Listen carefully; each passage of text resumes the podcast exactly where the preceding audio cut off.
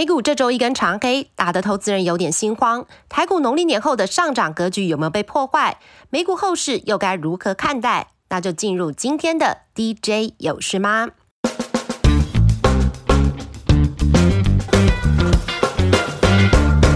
先从美股开始，因为市场预期的利率高点与升息的时间点都比之前更为紧缩，带动美元以及债券值利率反弹，也让指数出现了二月二十一号的那根大黑棒。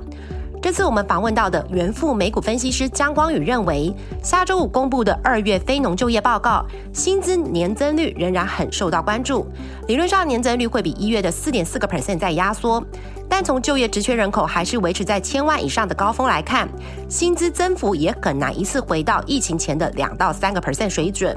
就业市场的强劲对经济有好有坏，好的地方是硬着陆的预期明显减缓。负面的影响则是升息的终点可能从原来预估的三月延后到五月、六月，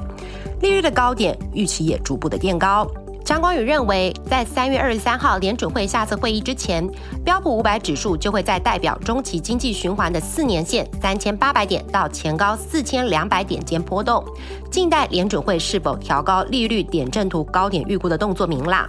因为今年以来美股指数反弹已经到了相对高点，短线各类股的操作都偏向保守，投资人进行区间价差操作的一面比较高。回到台股，这周热门股选出的新面孔分别有货柜航运、水资源概念股以及工业电脑。货柜航运的周线出现了两个月来第一次的中长红棒。主线记者分析，货柜航运业后市有两个观察点，第一个是现货价是不是跌破损平点，另一个是新的合约价落点。目前看来呢，各线平均的现货价跟损平点不会差异太大，关键变成新的年度合约谈判。二月底，行商的承揽业者跟大型的零售商会到美国开会，加上新的运价。因为沃尔玛这些零售商对新的年度展望保守，合约价格下跌是必然的趋势。但如果美 two 价格守稳在两千美元以上，还是会是个你家家有钱赚的局面。如果下杀到一千美元，恐怕就只剩下长荣这种大型的运商有获利的空间。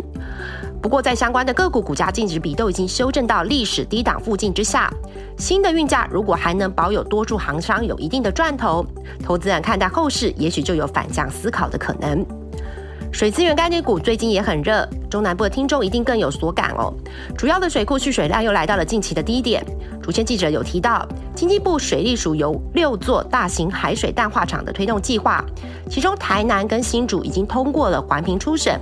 两座新建的经费总计会来到三百三十亿，完成后还有操作营运经常性的收入，是水资源概念股的实质动能。其中又以股票代号八九三六的国统受惠最为直接。目前这家公司在建公案以及管销的销售金额总计达到了八十九亿，未来一年半有机会完工入账。也因为国统一条龙的工程能力，过去又有不错的实际口碑，未来还是会是水资源概念股基本面以及股价的领头羊。工业电脑是电子业的艺术，因为多数应用都在利基市场，加上很多是政府的订单，订单的稳定度会比其他电子业好。主线记者分析，今年在缺料更改善以及订单可掌握度相对较高之下，产业多数公司给的展望还是会比去年成长。其中股票代号八零五零的广基、三四一六的荣成电、三零八八的爱讯、六五七零的维田、三二五九的新创看法比较乐观。这些公司很多也有直利率的题材，目前隐含的直利率都有个五个 percent 以上，甚至广基还超过了七个 percent，也都是吸引买盘的理由。下周三月一号跟二号也分别有两家大厂延华以及华汉的法说以及产业交流的活动，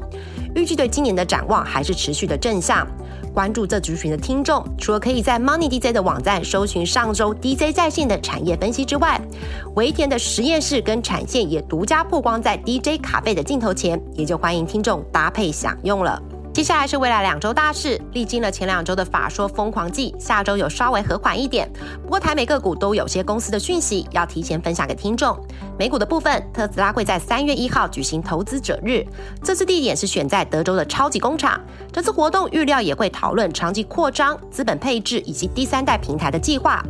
今年以来，特斯拉的股价已经反弹超过六成了。台湾供应链也有表现。这次投资者日释出的讯息，也有机会让分析师更清楚未来的轮廓。台湾特斯拉供应链后市预期也会受到影响。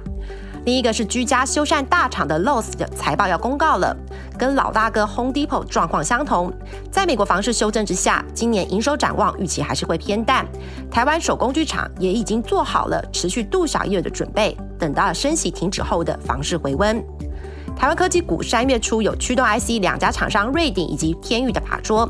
在面板报价止跌回温之下，对驱动 IC 需求跟价格都有比较好的氛围。主线记者认为，今年相关公司前三季营收逐季垫高的趋势可以期待，只是回升的幅度还是要回归终端需求的变化。车用相关的看法较为正面。强固型电脑的神机以及电源供应器厂商的群电，下周也要召开法说。两家厂商大概都是跟电子业的大基调相同，第一季落底，下半年回升。波神机的有强固电脑以及车用机构件的增温动能，今年营收还是有机会缴出高个位数到双位数的成长动能，续创新高。群电一直都是高值利率股的代表，今年预估的现金值利率应该也有七到八个 percent。公司除了与电子产业相同的回升动能之外，泰国新厂今年中会启用，将生产低轨道卫星以及伺服器的应用，刚好也可以迎接下半年的旺季动能。连接器厂商正威下周也有个公开活动，公司今年掌握的成长动能包括 Type C 游戏机，还有子公司森威能源的贡献成长。一月公司的营收就已经缴出了年增，相对电子同业表现比较强。今年营收有更强的底气，维持双位数的成长。本业获利年增幅度有机会大于营收。非电子股未来两周的活动比较热闹。三月六号开始有工具机展，虽然上半年恐怕都还是淡季跟无薪假的惨淡局面，但是因为这是国门解封后的第一个国际级大展，国外的商务客有机会带来新订单的好消息。另外就是工具机很大市场的中国解封，有没有可能让产业第二季后慢慢从低点回升？听众可以优先观察上游关键零组件的回温状况。车用族群股票代号二二三九的英利 KY 子公司长春英利要召开股东临时会，授权董事会向特定对象发行 A 股。公司今年也计划要投资二十亿的资本支出，建造电动车产线以及工厂。今年电动车的应用也是公司最重要的成长动能。废弃物处理厂商的钢联六五八一也要召开法说了。公司最近已经公布了去年获利还有股利政策，现金值利率有六个 percent 以上。主线记者提到，这家公司的营运跟国际的新价关联度最大。假设新价维持在目前的三千美元以上，今年营收维持双位数成长应该没有问题。军工概念股的龙德造船股票代号六七五三会在三月十号挂牌上市，二月二十四号会进行上市前的公开申购。申购的热度对相关概念股的后续动能会有影响。生技股的热度还是没有退烧。制药厂的剑桥股票代号四一一四会在下周举行集团的春酒。经营团队对于今年来自有机跟并购成长的动能保持着正面的看法，包括在国内呼吸以及泌尿科用药市占率的提升，还有中国市场的增长，有机会带动营运持续走高。新贵新药研发公司的康佩股票代号六九一九也有个公开活动，市场关注。公司减脂注射剂临床计划跟进度，其中用于罕病豆根氏症的二期临床已经完成收案，预计第三季会有统计结果出炉。另外，用于更大市场的局部减脂二期临床也已经获得了美国 FDA 同意启动，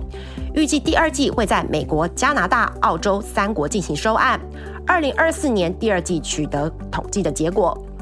最后来个相对软的活动，那就是最近资本市场话题很多的新宇航空要跟玉山银行发行联名卡了。那我身边的朋友搭新宇航空的满意度蛮高的，加上也是第三大的国航，并且持续的扩增了新的航线。这张卡的问世呢，预计也会对航空联名卡的粉丝有一定的讨论度。那玉山银行对于发卡量的目标，也许可以作为新宇航空铁粉到底有多少的指标哦。听众朋友不妨可以关注看看。以上就是这周的 DJ 有事吗？希望对您的投资有帮助。今年的天气真的很诡谲，感觉二月底还是好冷。期待二二八连假，老天爷至少能给几天好天气，让有出游计划的听众能更尽兴。不过我们产业大小事二二八还是维持更新，关注 PA 族群个股后市的朋友不要错过喽。下周见，拜拜。